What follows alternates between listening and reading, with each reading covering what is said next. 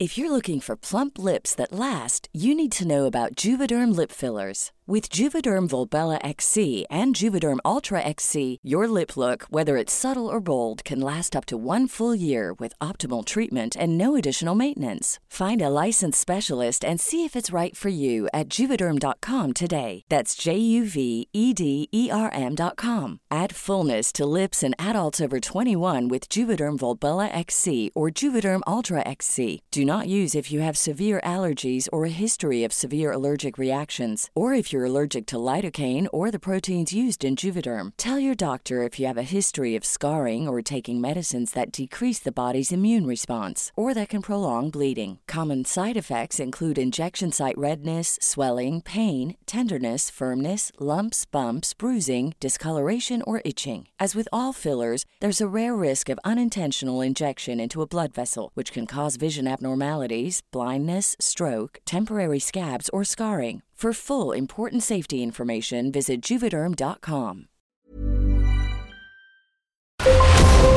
Brenda Peña y Manuel Zamacona están listos para actualizarte los hechos relevantes con la mirada fresca que los caracteriza. Bienvenidos a Noticiero Capitalino en Heraldo Radio 98.5 FM. Comenzamos.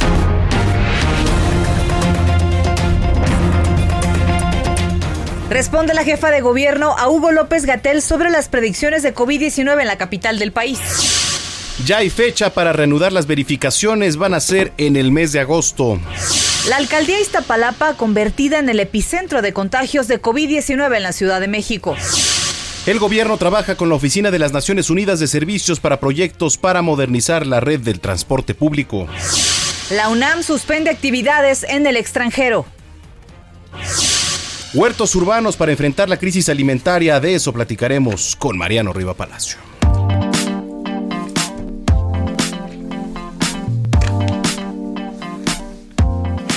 de la noche con un minuto. Eh, pura alegría está en esta cabina. ¿Cómo están? Bienvenidos al Noticiero Capitalino, el Heraldo Radio 98.5.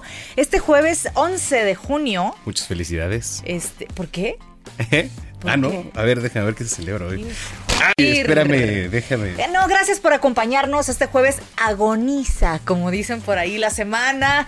Ya nada más nos queda el viernes, caray, a darle el último empujoncito a la semana. Aquellos que van por la doceava semana de confinamiento, hijo, man, paciencia. Mucha paciencia, qué gusto que nos estén acompañando en esta noche de jueves 11 de junio del año 2020 en el Noticiero Capitalino, aquí a través de la señal del 98.5 de FM, el Heraldo Radio. Y sí, hoy 11 de junio la Iglesia Católica celebra el jueves de Corpus Christi, conocido popularmente como el Día de las Mulas.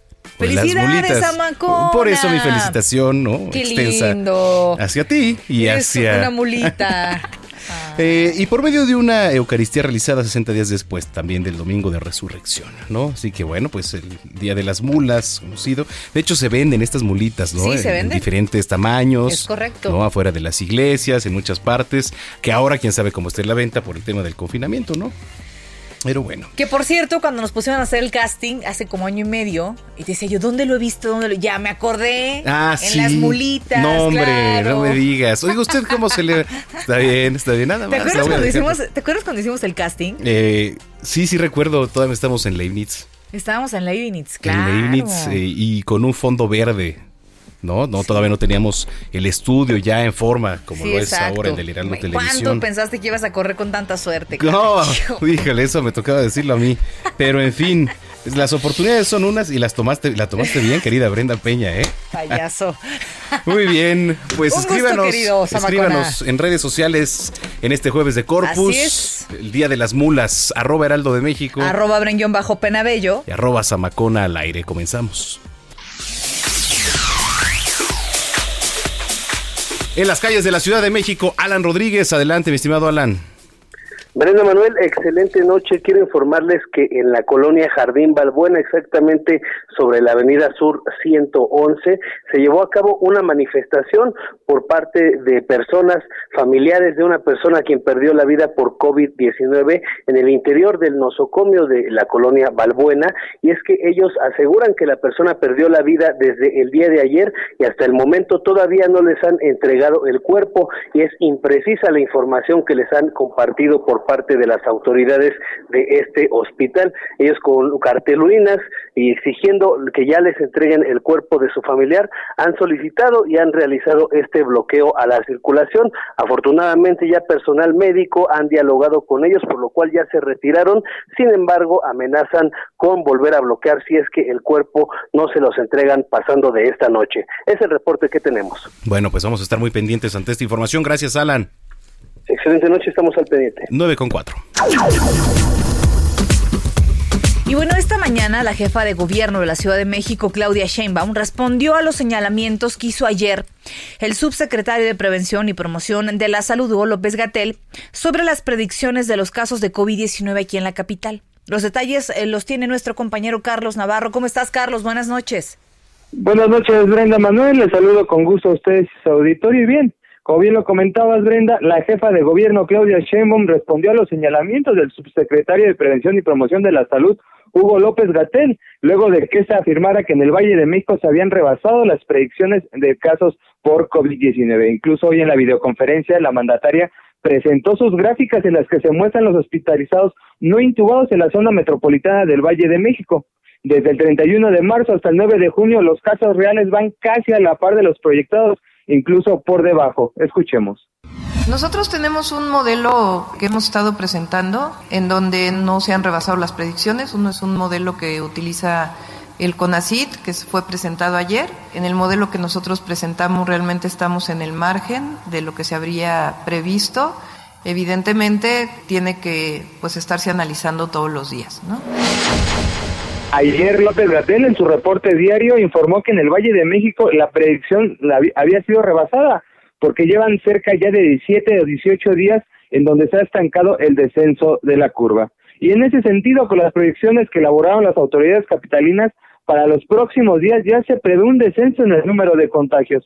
Ante ello, la jefa de gobierno informó que se deben de mantener las medidas de precaución que se han tomado anteriormente, como lo son el uso de cubrebocas, gel antibacterial, la sana distancia, entre otras. En conclusión, dijo que no deben confiarse a pesar de que ya se vea un posible descenso. Y por último, comentarles que la mandataria coincidió con la titular de la Comisión de Derechos Humanos de la Ciudad de México, Nacheli Ramírez, que afirmó en días anteriores que el uso de la fuerza policial en protestas debe ser racional y proporcional ante lo ocurrido en la semana pasada. Escuchemos. Coincidimos con la presidenta de la Comisión de Derechos Humanos de la Ciudad de México y en este trabajo en coordinación con ella es que estamos haciendo este protocolo de actuación y esta capacitación y formación a la policía para que sin que haya abuso policial, pues evidentemente se evite como se ha hecho en otras ocasiones y particularmente tener estos protocolos de actuación asociados a cada una de las movilizaciones. Brenda Manuel, así el panorama desde la jefatura de gobierno. Híjole, pues le responde la jefa de gobierno Hugo López Gatel, ¿no? Y le dice aquí, yo sé un poquito más. Un po una de las este, discrepancias que se vuelve a mostrar tanto en el gobierno local como en el gobierno de México a lo largo de esta emergencia sanitaria. Híjole, bueno, vamos a estar muy pendientes de este tema, querido Carlos. Te mandamos un abrazo. Hasta luego, buenas noches. Cuídate mucho, 9 con 7. A ver, eh, tome nota usted que nos viene escuchando eh, debido a la emergencia sanitaria. El pasado 25 de marzo, pues se suspendió el servicio de verificación de emisiones vehiculares. Bueno, pues ya hoy se anunció que este servicio se va a reanudar y será en el mes de agosto, así que hay que tomar nota, le repito, y los detalles los tiene nuestro compañero Augusto Atempa. El próximo 10 de agosto se reactivará el programa de verificación vehicular en el Valle de México. Esto solo si el semáforo de la pandemia se encuentra en color verde. En conferencia de prensa, la secretaria del Medio Ambiente, Marina Robles, detalló que esta reapertura de actividades va dirigida para los automovilistas que no alcanzaron a verificar debido a que el 25 de marzo cerraron los 60 verificentros de la capital a causa de la jornada de sana distancia. Escuchemos lo que dijo la funcionaria del Medio Ambiente. El 10 de agosto, si el semáforo está en verde, reiniciaríamos el servicio de verificación en donde tendrían que verificar los automotores que no hayan obtenido su certificado de verificación vehicular eh, de manera que concluyamos el conjunto de los autos que faltaban de ser verificados. Aquellos automovilistas que sí alcanzaron a verificar no tendrán que hacerlo nuevamente, pues este año se confirmó que solo habrá un periodo de verificación y no dos como en años anteriores. La reanudación de las actividades en los verificentros vendrá acompañada de métodos de control y medidas sanitarias para el personal que trabaja ahí y para los usuarios. Sobre este tema habló Sergio el director general de la calidad del aire en la Ciudad de México. El personal de los centros de verificación deberá tomar y aprobar un curso que se está otorgando de manera gratuita a través de la página del IMSS, denominado Recomendaciones para un retorno seguro al trabajo ante COVID-19, previa reapertura de los mismos. Se van a limitar las citas de verificación a un máximo de cuatro verificaciones por hora por línea se acondicionarán las áreas de espera de la verificación del vehículo, así como el área de entrega de resultados y el área de caja. De acuerdo con el calendario presentado por las autoridades, los vehículos con calcomanía rosa, terminación 7 y 8, verificarán en agosto y septiembre. Los del holograma rojo, terminación de placas 3 y 4, en septiembre y octubre. Holograma verde, terminación 1 y 2, octubre y noviembre. Y holograma azul, terminación 9 y 0, en noviembre y diciembre. Para aquellos automovilistas que no alcanzaron a verificar, el holograma que obtuvieron en el último periodo del 2019 estará vigente hasta que acuda nuevamente a realizar el trámite. Escuchemos a Sergio Cirat. Para esos automotores, el hoy no circula aplicará de acuerdo al último holograma que haya tenido el vehículo. Es decir, si el vehículo obtenido en el 2019 que ya está vencido fue un holograma cero, entonces podrá circular todos los días. Así que ya saben, a sacar cita y acudir con las medidas de prevención para cumplir con la verificación de su coche. Para Heraldo Radio, Augusto Atempa.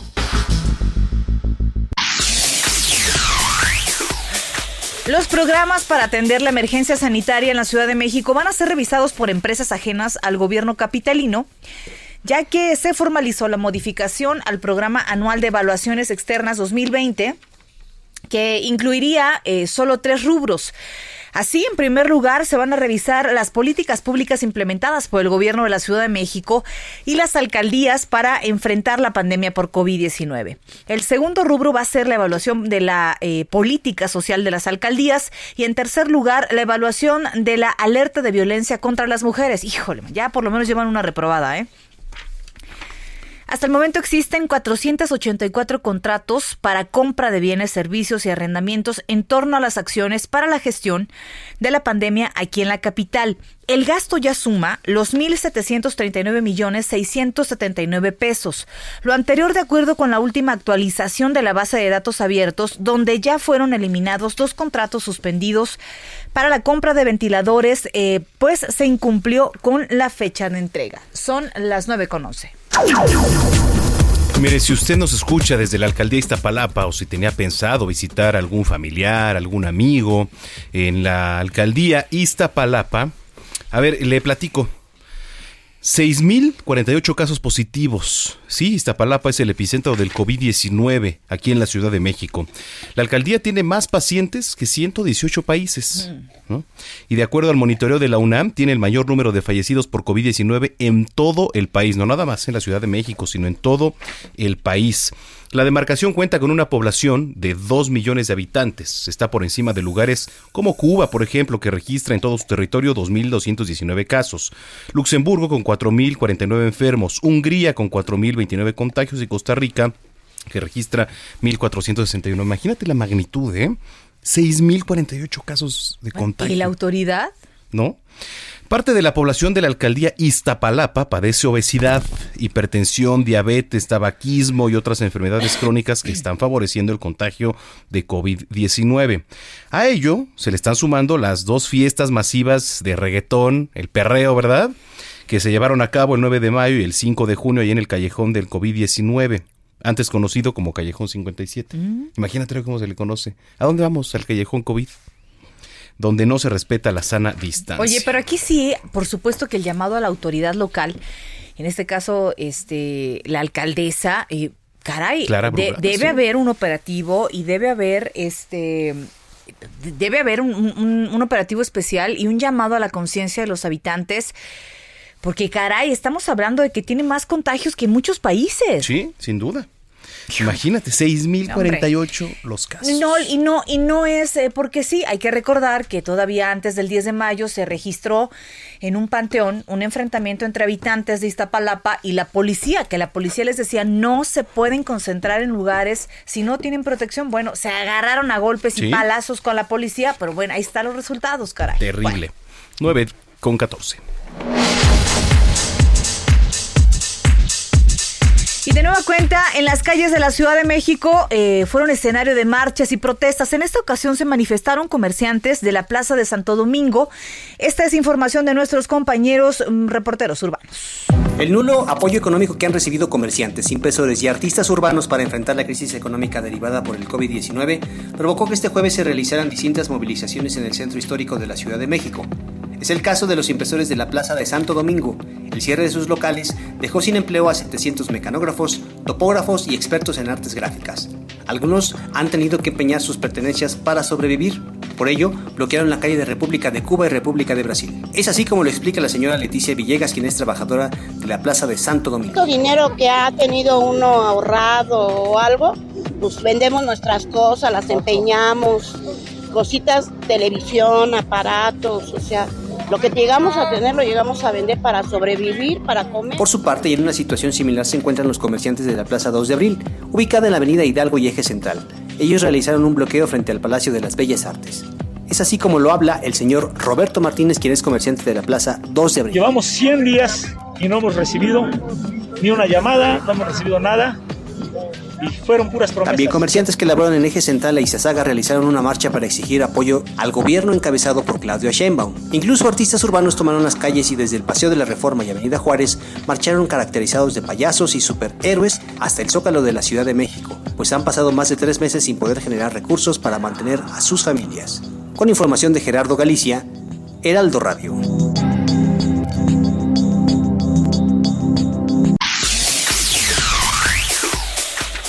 Hace unos días, la jefa de gobierno, Claudia Sheinbaum, señaló que el transporte público capitalino pues tiene que modernizarse. Algunos no lo han hecho desde su creación, imagínese. Por ello, el gobierno de la capital trabaja con la Oficina de las Naciones Unidas de Servicios para Proyectos para iniciar la modernización de la red de transporte público en la capital, que buena falta le hace a muchas rutas. ¿eh?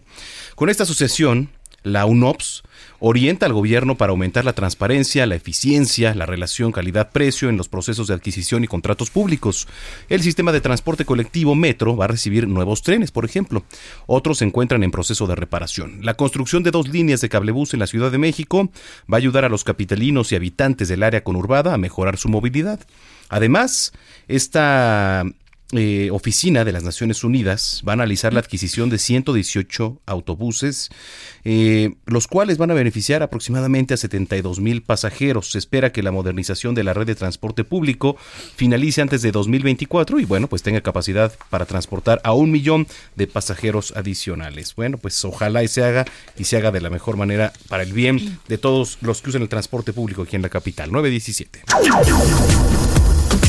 La Secretaría de Movilidad de la Ciudad de México reportó que los incidentes de tránsito aquí en la capital, así como los fallecimientos por estos siniestros, disminuyeron en el primer trimestre en el año. Esto en comparación con el mismo periodo del año pasado. Pues claro, porque no había pandemia el año pasado, no es un gran logro. No hubo choques porque no había gente en las calles, señores. No se puede comparar. Híjole.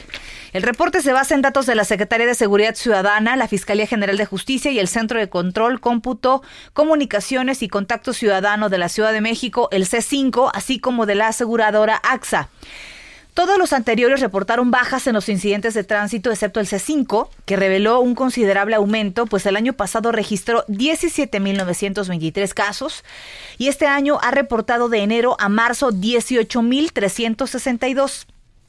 En el caso de muertes por accidentes viales, todos coincidieron en una reducción que va del 3.6 al 5 al 4.5% y especificó que del total de infracciones la mayoría se debe a excesos de velocidad. Tómelo en cuenta y recuerde que siempre había alguien, por supuesto, que lo espera en casa pero insisto, esto no es una cifra para celebrar.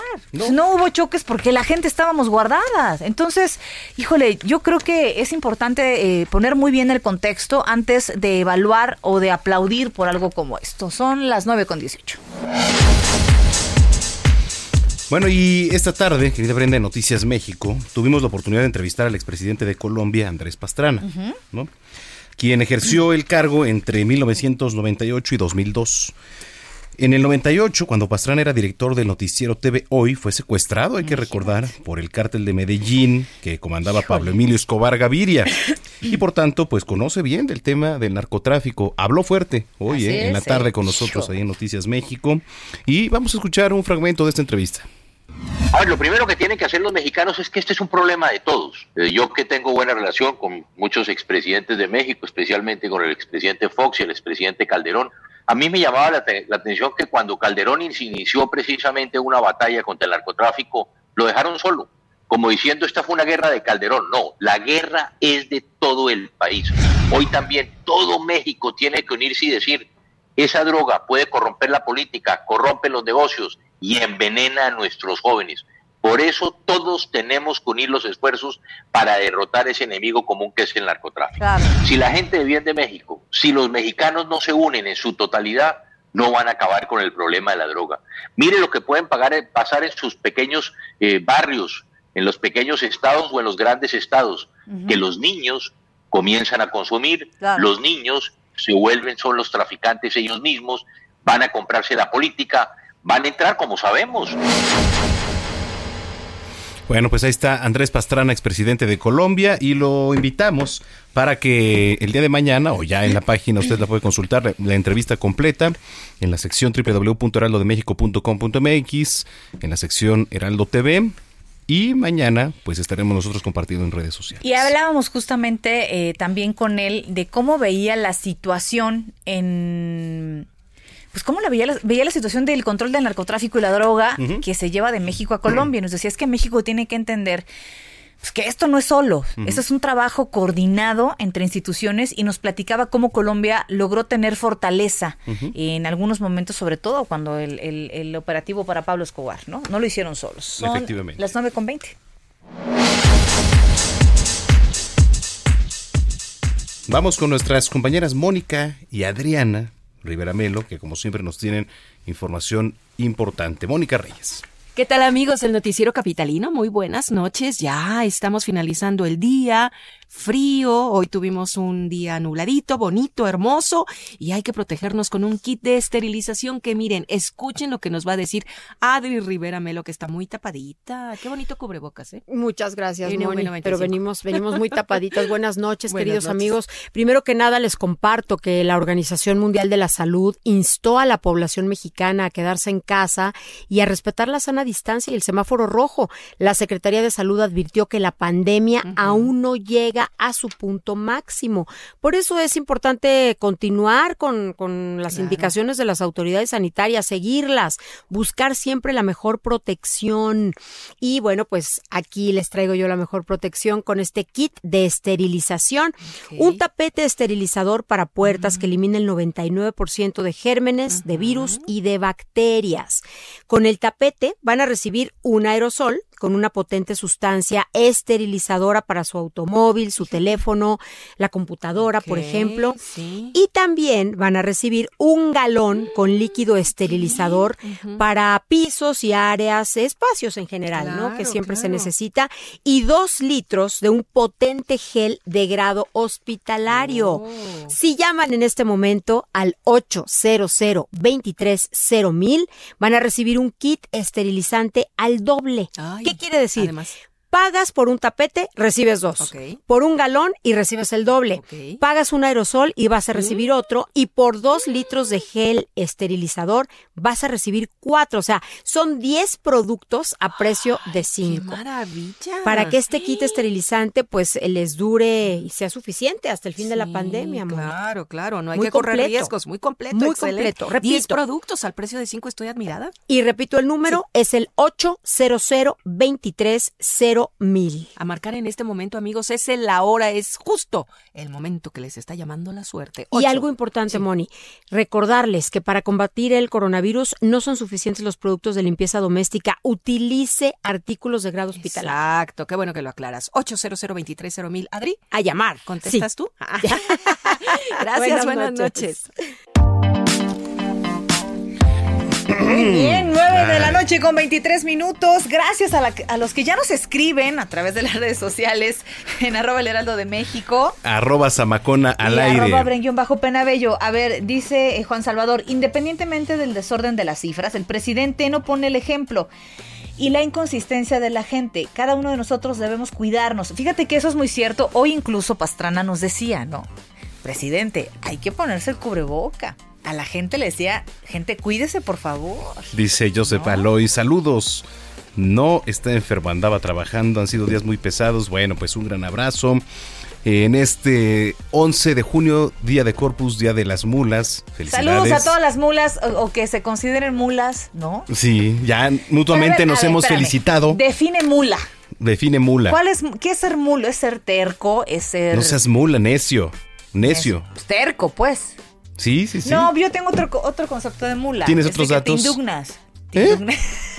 sí, te indignas. Te indignas, o sea, ah. te pones mula, o sea, no quieres, estás rejego. Bueno, ustedes no se indignen, por favor, no se indignen. Vamos a un corte rápido, pero las redes sociales para que nos sigan, arroba heraldo de arroba México. bajo penabello. Y arroba sabacón al aire. Usted escuche el noticiero capitalino en el 98.5 de FM. Regresamos. Continuamos después de un corte con las noticias más relevantes en las voces de Brenda Peña y Manuel Zamacona en el noticiero capitalino en Heraldo Radio 98.5 FM. Regresamos, regresamos con Brenda Peña y Manuel Zamacona al noticiero capitalino en Heraldo Radio 98.5 FM.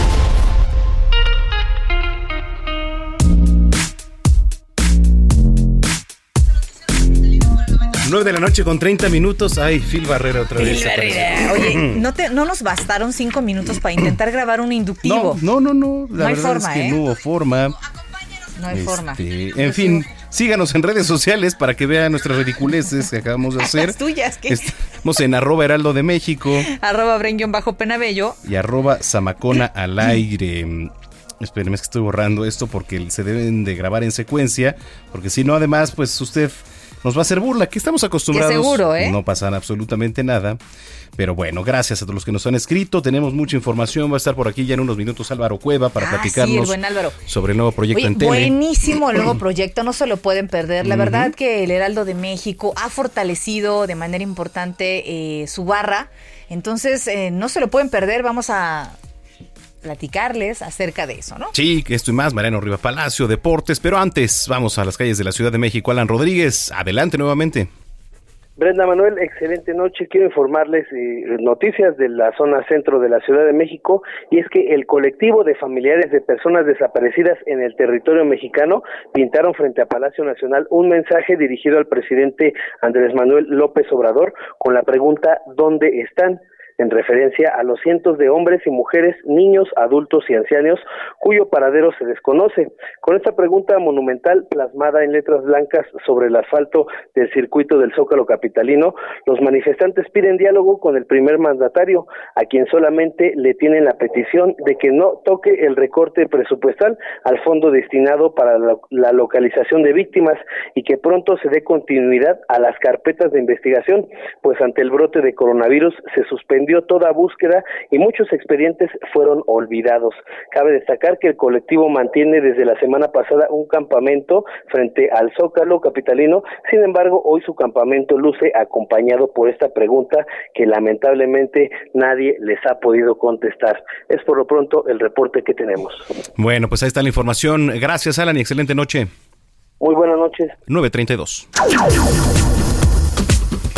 La Universidad Nacional Autónoma de México informó que el rector, Enrique Graue, emitió un acuerdo por el que a partir de hoy hasta el 31 de octubre próximo se suspende la asistencia de la comunidad universitaria a reuniones académicas y culturales como cursos, conferencias, congresos, seminarios, mesas redondas y talleres en instituciones del extranjero. También van a quedar suspendidas las visitas de intercambio internacional y la recepción de visitantes para estancias académicas o de investigación. Por otra parte, se informó que la realización de los trabajos, las prácticas de campo y las estancias académicas dentro del territorio nacional, pues se van a autorizar una vez que se evalúen los riesgos para los asistentes en cada uno de los casos solicitados, previa evaluación en las entidades académicas. Así que eh, consulte, por supuesto, la página de la máxima casa de estudios si tiene dudas acerca de estos cursos. 9 con 33. Haz del bienestar una constante en tu vida. Escuchas. Bienestar H, con una voz autorizada para hablar de todos los temas. Mariano Riva Palacio, en el Noticiero Capitalino. Heraldo Radio 98.5. Querido Mariano Riva Palacio, ¿cómo estás, amigo? Querido Manuel Zamacona, ¿cómo estás? Brenda Peña, yo sé que estamos hablando entre comunicadores y periodistas, pero ¿se imaginan que nos tengamos que convertir en verdaderos eh, productores de nuestros alimentos. Esto está muy interesante porque por eso quiero platicar con ustedes esta noche una propuesta que tiene la FAO para combatir directamente la inseguridad alimentaria que se vive en el mundo y en nuestro país a raíz de la pandemia por el coronavirus. Miren, según datos de la encuesta nacional de salud y nutrición 2018, el 22.6% de los hogares en México presenta inseguridad alimentaria moderada a severa mientras que el 32% restante registra inseguridad alimentaria leve. Es decir, más del 55% de la población en México padece de una u otra forma algún tipo de inseguridad alimentaria o crisis alimentaria. Y esto se ve afectado por el llamado la triple carga de la malnutrición, que son básicamente tres cosas, Manuel y Brenda. Desnutrición, carencia de micronutrientes y los que presentan sobrepeso y obesidad. Ahora, ¿qué implica, qué implicaciones tiene este panorama en este momento que atravesamos una pandemia por el COVID-19?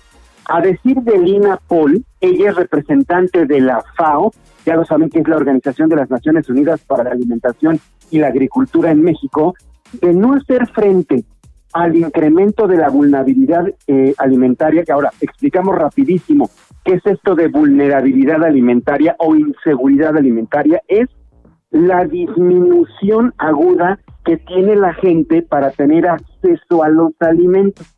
Su impacto negativo sobre la nutrición y la salud y el bienestar en general marcarían en un futuro el, digamos, eh, un problema humanitario en millones de personas en nuestro país.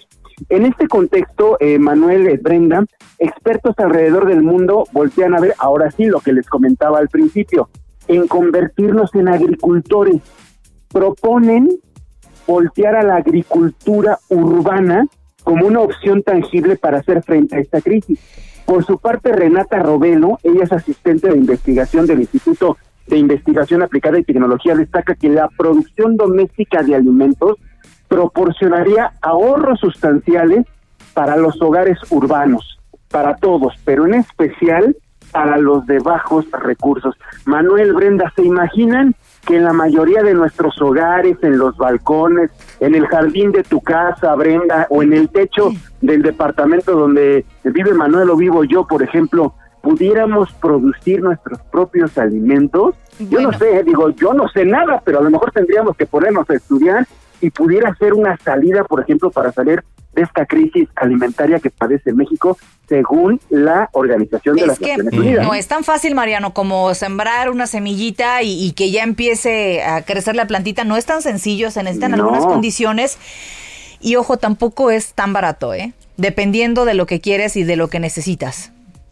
Sí, definitivamente. Además hay que conocer la altura, el tipo de clima, la temperatura. y entiendo que esta es una propuesta que va más allá de solo decir vamos a formalizar huertos urbanos, vamos a formalizar determinadas producciones alimentarias en los departamentos o en las casas, por ejemplo. Pero ya hay algunos restaurantes que, lo hacen.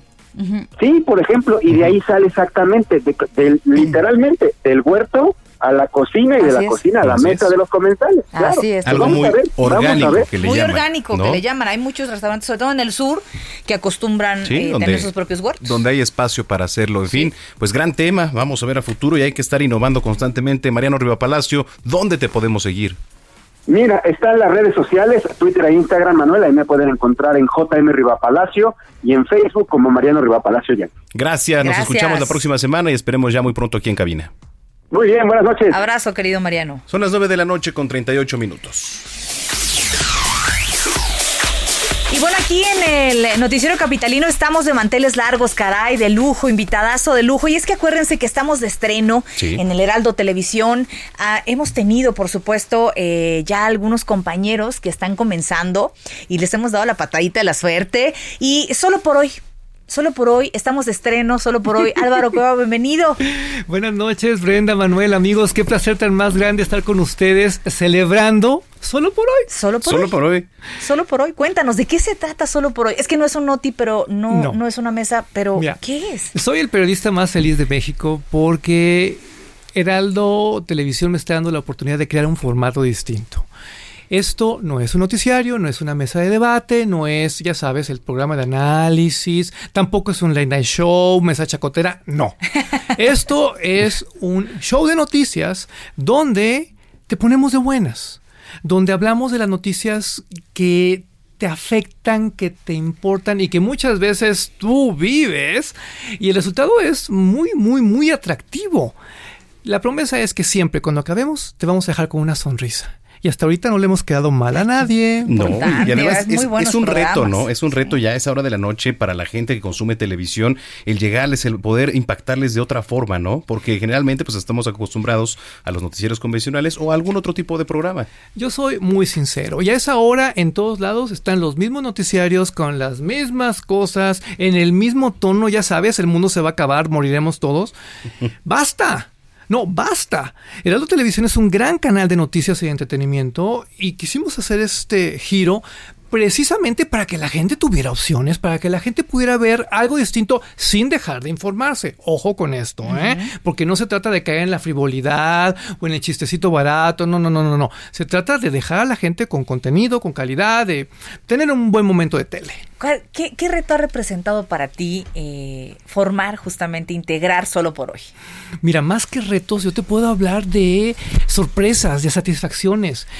Cuando llegué aquí por primera vez, lo que más me impresionó fue la gente. La gente es muy joven, muy propositiva, muy creativa, muy entregada. Y es que como ustedes saben, pues yo de repente tengo contacto con muchos canales, con muchas empresas y el común denominador es la depresión, la chambitis, este asunto triste. Y aquí no, aquí llegas y todos queremos comernos al mundo, todos queremos crear cosas padres, todos estamos apostando por México. Eso, eso no lo pagas con nada, de veras, con nada. Y ya como reto personal, el cambio de horario sí está bien pesado. Yo me despertaba a las cuatro y media de la mañana ok, ahora estoy llegando a su humilde casa como a las doce y media, una. Imagínate, pues no, ya no, se puede. No, no se puede hacer todo. no, son horas. no son horas, mi querido Álvaro. Oye, pero estamos muy contentos. sí, estamos contentos. Muy contentos de tenerte en casa. Porque además solo por hoy viene a sumar a, muchas cosas, a todo lo que se ha venido integrando, como aquí contigo, H con HDH, solo por hoy, que bueno, pues ahora forman parte de la familia del Heraldo Televisión. Bienvenidos. ¿A qué hora te podemos ver, Álvaro, todos los días? Y seguir y leer también, ¿eh? Estoy de lunes a viernes a las 10.45 en Heraldo Televisión somos el canal 10 de la Ciudad de México. Estamos en el 151 de Easy, en el 161 de Sky. Si de repente ustedes en su antena digital terrestre no nos captan, reprográmenla. Les juro que les va a salir el canal y está buenísimo. Y va a ser un placer atenderlo siempre en vivo y siempre de buenas. Pues tenemos una cita contigo solo por hoy. Solo por hoy. Solo por hoy a las 10 y ahí van 10 este 45 10 45 10 45, qué importante y como lo dices, has tenido muy buenos programas y también muy buenos comentarios. También entrevistas de lujo, ¿eh? Esta noche tenemos fiesta, por ejemplo. Vamos a tener a Emilio Osorio, que es muy popular y es un chavo, para mí es el Ricky Martin del futuro, creo mucho en él. de hecho ya va, ya va muy muy adelantado y además la nota y bueno, no les adelanto más. Véanos, 1045, Heraldo Televisión. Solo por hoy. Gracias, y bienvenido a la familia del Heraldo. Gracias, abrazos. Hasta siempre. Gracias, Álvaro Cueva, aquí en el Heraldo Radio 942. Bueno, pues los temas deportivos y toda la actividad del mundo de los deportes en la voz del maestro Roberto San Germán. Mi estimado Robert. ¿Qué tal, mi querido Manuel? ¿Cómo estás? Buenas noches, mi querida Brenda. ¿Qué tal? Muy buenas noches. Aquí estamos para hablar de, un jugador que Dime, por favor. Le dolió, le dolió, a Brenda, ¿eh? Quiero decirles que me mandó a un WhatsApp, me mandó a hacer un tweet donde me decía lo de Juan Francisco la verdad, Lo estaba viendo, te Pasé, te pasé la nota de 8. La de 8 de hoy. es más, mañana la vamos a tener en Noticias México, seguro. ¿Aquí en la Palencia? Palencia, ¿verdad? sí, claro. Oye, pero te hubieras visto, este, Manuel, fue, un dolor, hasta, hasta lagrimita, hasta lagrimita le estaba saliendo a Brenda cuando me dijo que Juan Francisco Palencia, el gatillero, exjugador de Cruz Azul, exjugador de Chivas, exjugador de Pumas, es el nuevo director técnico de Mazatlán FC y va a llegar sin ningún problema porque además hay que recordar que ahorita pues no hay descenso, puede pasarla bien, ya tuvo una experiencia con Pumas que no, por lo menos llegó a liguilla, pero con Lobos Guap no le fue nada bien, se fue a estudiar a Barcelona, estuvo por allá, pero lo mejor de todo no fue el anuncio, sino quien lo anunció, el gobernador Quirino les hizo el favor a toda la estrategia que llevaba la televisora, el community manager de echarla a la basura. Antes de que saliera la nota, ya el gobernador Quirino le decía, Juan Francisco, bienvenido a su casa. Su pecho no es bodega, ¿eh? Sí, sí, sí, no. Su pecho no, es bodega, don Quirino, híjole, no, Quirino, no se lo pudo aguantar. No, la verdad es que ya le urgía, además teniendo ese estadio nuevo, pues ¿quién iba a dar la nota, mi estimado Roberto? Pues claro que no, no, claro, oye, pero además ya, se les adelantó con el color del equipo, ya se, les adelantó con el equipo que iba a llegar, o sea, no nos ha dejado hacer nada, o sea, va un paso adelante, este hombre es, pitonizo. oye, pero mira, la verdad es que me da mucho gusto por Paco Palencia, creo que tiene mucho talento, tuvo mucho talento como jugador, estuvo, si no me equivoco, en Chivas USA, ¿Sí? Eh, también estuvo, claro, estuvo, también estuvo. Tal vez como, tal vez como director técnico no ha sido o no ha tenido la oportunidad o no ha tenido un buen equipo. puede ser. Bueno, ya veremos, se aventó con Mazatlán. Pues, oye, ha, debe estar, ha debe estar muy buena la propuesta. Que vayan, ¿eh? que vayan quedando campeones, ¿eh? Eh, también espérate, Manuel, por favor. Espérate. Oye. No, no, mira, yo lo veo complicado en su primer torneo, aunque como sabemos, ahora con el nuevo sistema que puede pasar 12 equipos, pues no tiene tanto problema. Vamos a ver que con 16, 18 puntos vas a poder entrar hasta la liguilla con los repechajes.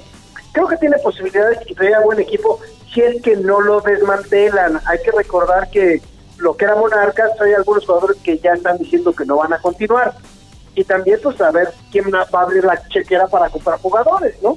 Sí, sí, sí, efectivamente. Definitivamente. Ay, qué cosas con el maestro Juan Francisco Palencia. Y, vamos a, un tema que pues es un poquito complicadón, lo de Cruz Azul o del señor Guillermo Álvarez, porque la Unidad de Inteligencia Financiera aclara que no es facultad de esta institución absorber o absolver más bien a las personas físicas o morales que tengan una investigación abierta por movimientos irregulares en el sistema financiero. En el caso del señor Guillermo Álvarez, sí, se informa que apenas solicitó su garantía a la audiencia misma que se otorgará como a cualquier persona que solicita este derecho. Y la unidad de inteligencia financiera continúa con las investigaciones de funcionarios de la cooperativa Cruz Azul y de diversas cuentas siguen bloqueadas y las únicas cuentas que se han desbloqueado son las de nómina y operación, como en su momento se informó es lo que podemos y sabemos hasta el momento de lo que está pasando con la cooperativa, con el señor Guillermo Álvarez y con el equipo Cruz Azul. No hay más, así que eso es lo que podemos hablar porque es lo que hay, ¿no? Oigan, y hay otra situación que me llamó mucho la atención y ya para terminar, lo del NFL. ¿Ya vieron cuánto va a donar la NFL en 10 años para esto de la educación contra el racismo, 250 millones de dólares va a dar la NFL para ayudar al racismo en los Estados Unidos. Creo que es una liga de las más poderosas y si no la más poderosa en entradas y todo. Creo que la NFL está poniendo, pues la verdad, bien, bien, bien, el nombre en alto y sobre todo diciéndole a las otras ligas como el MLS, las grandes ligas, el básquetbol, aquí estamos y tenemos que apoyar. Sí, qué bueno, qué bueno por parte de la NFL poniendo el ejemplo. Que digo, además, eh, otras ligas, a pesar de que ya se han pronunciado, no, no ha hecho quizá esta pues aportación en materia económica, pero bueno, también, y todo suma, ¿eh, mi estimado Robert? Claro. bueno, claro, y es que debe ser así, ¿eh? También creo que la sociedad tiene que apoyar, ¿eh? También es cuestión de la sociedad el que tengamos esta cuestión cívica, también la cuestión ética que se ha perdido mucho, y también tenemos que entender que todos somos iguales. Claro. Algunos piensan que no, pero somos iguales, ¿eh? No importa el color, la raza, Así el es. sexo, o sea, es más, y también la cuestión de, si- de tu preferencia sexual, o sea, Ujú. ¿por qué tenemos que estar preocupándonos si te gustan los hombres, te gustan las mujeres? Ese es tu problema. Totalmente de Y acuerdo. nadie más le interesa, ¿eh? Y además a nadie le importa, pero es lo que está haciendo la NFL y es lo que tenemos en los deportes. Esperemos que ya para mañana tengamos una buena nota para mi querida Brenda, sus, eh, su Cruz Azul o sus Yankees. Ay, qué Oye, eh, por- Paco Palencia, ¿por qué no, nunca ha recibido ofertas del Cruz Azul? Fíjate que Paco Palencia hay que recordar que sale mal con la escuadra cuando es esta situación de que les hicieron bajar los salarios, estaba loco Abreu, se molestaron mucho, él se va y yo creo que la familia Álvarez, y lo digo porque son los que estaban manejando el equipo, como que no lo tienen con muy buenos recuerdos por esa situación, pero yo creo que sí en algún momento va a ser director técnico de Cruz Azul porque la gente además lo pide. Claro, lo queremos, se le extraña, querido gatillero, regresa. Regresa. Ay, ya estamos, mañana Brenda va a salir en sus noticieros con uñas negras. sí, sí, sí. Híjole. Efectivamente. Bueno, ¿y eso qué? Está bien. No, está bien. Oye, pero aparte es este súper amigo del, del conejo. Eran súper amigos. no, Hacían, un- sí, sí, no, claro, de amigos personales y además hacían muy buen equipo en el, Sí, en el partido, no, claro. Es más, los dos iban de fiesta. Sí, claro. Tú, son compadres, son, son súper, Son súper, compadres, súper sí. Muy bien. Oye, pues bueno. ya nada más los quiero invitar para que el día de mañana no se pierdan mi columna Zona de Strike en el Heraldo de México, en edición impresa, ahora web, por este tema de la contingencia. Ya pronto regresaremos a el impreso. Vamos a platicar porque el comisionado de Grandes Ligas, Rob Manfred, acaba de decir sí se va a jugar la temporada 2020. Se dé como se dé, pero pues hay que ver ahora qué dicen los jugadores, ¿no? ¿Cómo se va a dar? A mí yo tengo muchas dudas al respecto. Sí, sí, ¿Sabes sí. cuál es el problema ahí? El ¿Y en cuánto tiempo? colectivo. ¿Sería a partir de octubre? Eh, se hablan de algunas fechas, pero el tema es que ¿cuántos partidos? Se habla de 50 partidos, menos Madre de la, mía, pues, ¿qué menos de van la a hacer? mitad. ¿Qué van a ser tres diarios o qué? Imagínate, la temporada No. regular es de 162. Sí, sí, aquí la- el problema es el contrato colectivo, ¿eh? Sí. También. Sí, ese es el- ese es- y no han querido ellos, ¿eh? De verdad es que hay muchos que son grandes estrellas que no lo quieren tomar. Pero bueno, a ver qué pasa. Ese es el tema. Pero bueno, pues ahí está. Muchísimas gracias. ¿Dónde te seguimos, Robert? En Twitter y me puedes encontrar como arroba R San Germán. Ahí estamos para servirles, señores. Un abrazo. Igualmente, pasen buena noche. Muy buenas noches. 9,50. Oiga, la alcaldía, en la alcaldía Venustiano Carranza detuvieron a un ex agente de investigación relacionado con el líder de la Unión Tepito, Oscar Andrés Flores El Lunares. Se trata de Juan Tomás Rangel Valderas, quien fue capturado al ejecutarse una orden de aprehensión por los delitos de privación de la libertad en su modalidad de secuestro express. Fíjate nada más que fichita. Efectivos de la Policía de Investigación adscritos a la Fiscalía de Investigación de Asuntos Relevantes, en coordinación con elementos de la Secretaría de Seguridad Ciudadana, pues acudieron a la colonia Artes Gráficas a cumplir con esta orden. Se sabe que Rangel Valderas, a quien también se le investiga por su relación con Óscar Andrés Flores, fue elemento eh, de la PDI, pero ya se había retirado. Se cree que este exagente laboraba para la Unión Tepito. Imagínate, Manuel, No. la información que tenía y que le daba acceso a este grupo criminal. El lunar es que ya tenía tiempo que no sonaba, pero que en su momento, si no mal recuerdo, hace un año aproximadamente, nomás. estuvo bastante fuerte el tema. Oye, el gobierno de México cree que la pandemia de COVID-19 va a alcanzar su punto máximo de contagios durante la próxima semana. O sea, a ver, ya no entiendo. ¿Cuántos puntos de No contagio importa hay? cuánto lea, cuando No impor- leas esto. No importa cuándo el doctor Gatel eh, diga esto, ¿no? O sea, no tiene vigencia. Aunque va a perdurar en algunas zonas hasta octubre y se declara preparado para afrontar una posible nueva oleada para finales de año. Bueno, pues ahí lo tiene. Yo no sé ya qué creer, yo no sé, pero mejor Ay, lo que sí creo es que la música sana el alma. La música sana el alma. Ya nos vamos. Gracias por habernos acompañado en Noticiero Capitalino. Cerramos nuestro Noticiero Capitalino celebrando el cumpleaños número 71. Mira, un bebé. No, hombre. Un bebé del baterista de la banda de rock y blues estadounidense CC Top. Frank Beard. Así que lo que escuchamos es un clásico de 1983, Lex. Oye, ¿Qué? este mañana en Noticias México, no se lo Mañana en Noticias México va a estar buenísimo. Va a estar Paco Palencia. No, no, No, vendas cosas que no. No, no es cierto. la No, verdad vamos es que a hablar del embarazo. eh, fíjate que es un buen tema. El embarazo durante la cuarentena. De por sí, las mamás primerizas luego nos da muchísimo miedo. Ahora con un virus, con coronavirus, no, no, hombre, va a estar muy interesante. Acompáñanos. Eso, temas políticos y en la música DLD. Mañana 151 de Easy, 161 de Sky y 10 de TV Abierta. Paco Familiar. Bueno, hoy entrevistamos a Jane. A Jane. Jane. Jane. Que yo le dije Jane. muy bien. buena onda, muy buena onda. Descansen, nos escuchamos mañana si Dios quiere.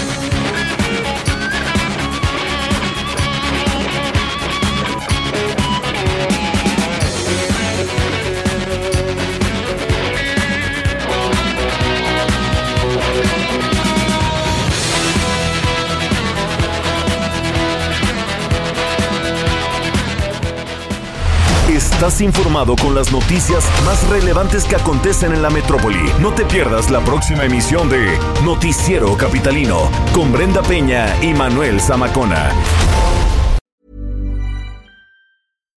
If you're looking for plump lips that last, you need to know about Juvederm lip fillers. With Juvederm Volbella XC and Juvederm Ultra XC, your lip look, whether it's subtle or bold, can last up to one full year with optimal treatment and no additional maintenance. Find a licensed specialist and see if it's right for you at juvederm.com today. That's J U V E D E R M.com. Add fullness to lips in adults over 21 with Juvederm Volbella XC or Juvederm Ultra XC. Do not use if you have severe allergies or a history of severe allergic reactions, or if you're allergic to lidocaine or the proteins used in Juvederm. Tell your doctor if you have a history of scarring or taking medicines that decrease the body's immune response or that can prolong bleeding. Common side effects include injection site redness, swelling, pain, tenderness, firmness, lumps, bumps, bruising, discoloration, or itching. As with all fillers, there's a rare risk of unintentional injection into a blood vessel, which can cause vision abnormalities, blindness, stroke, temporary scabs, or scarring. For full important safety information, visit juvederm.com.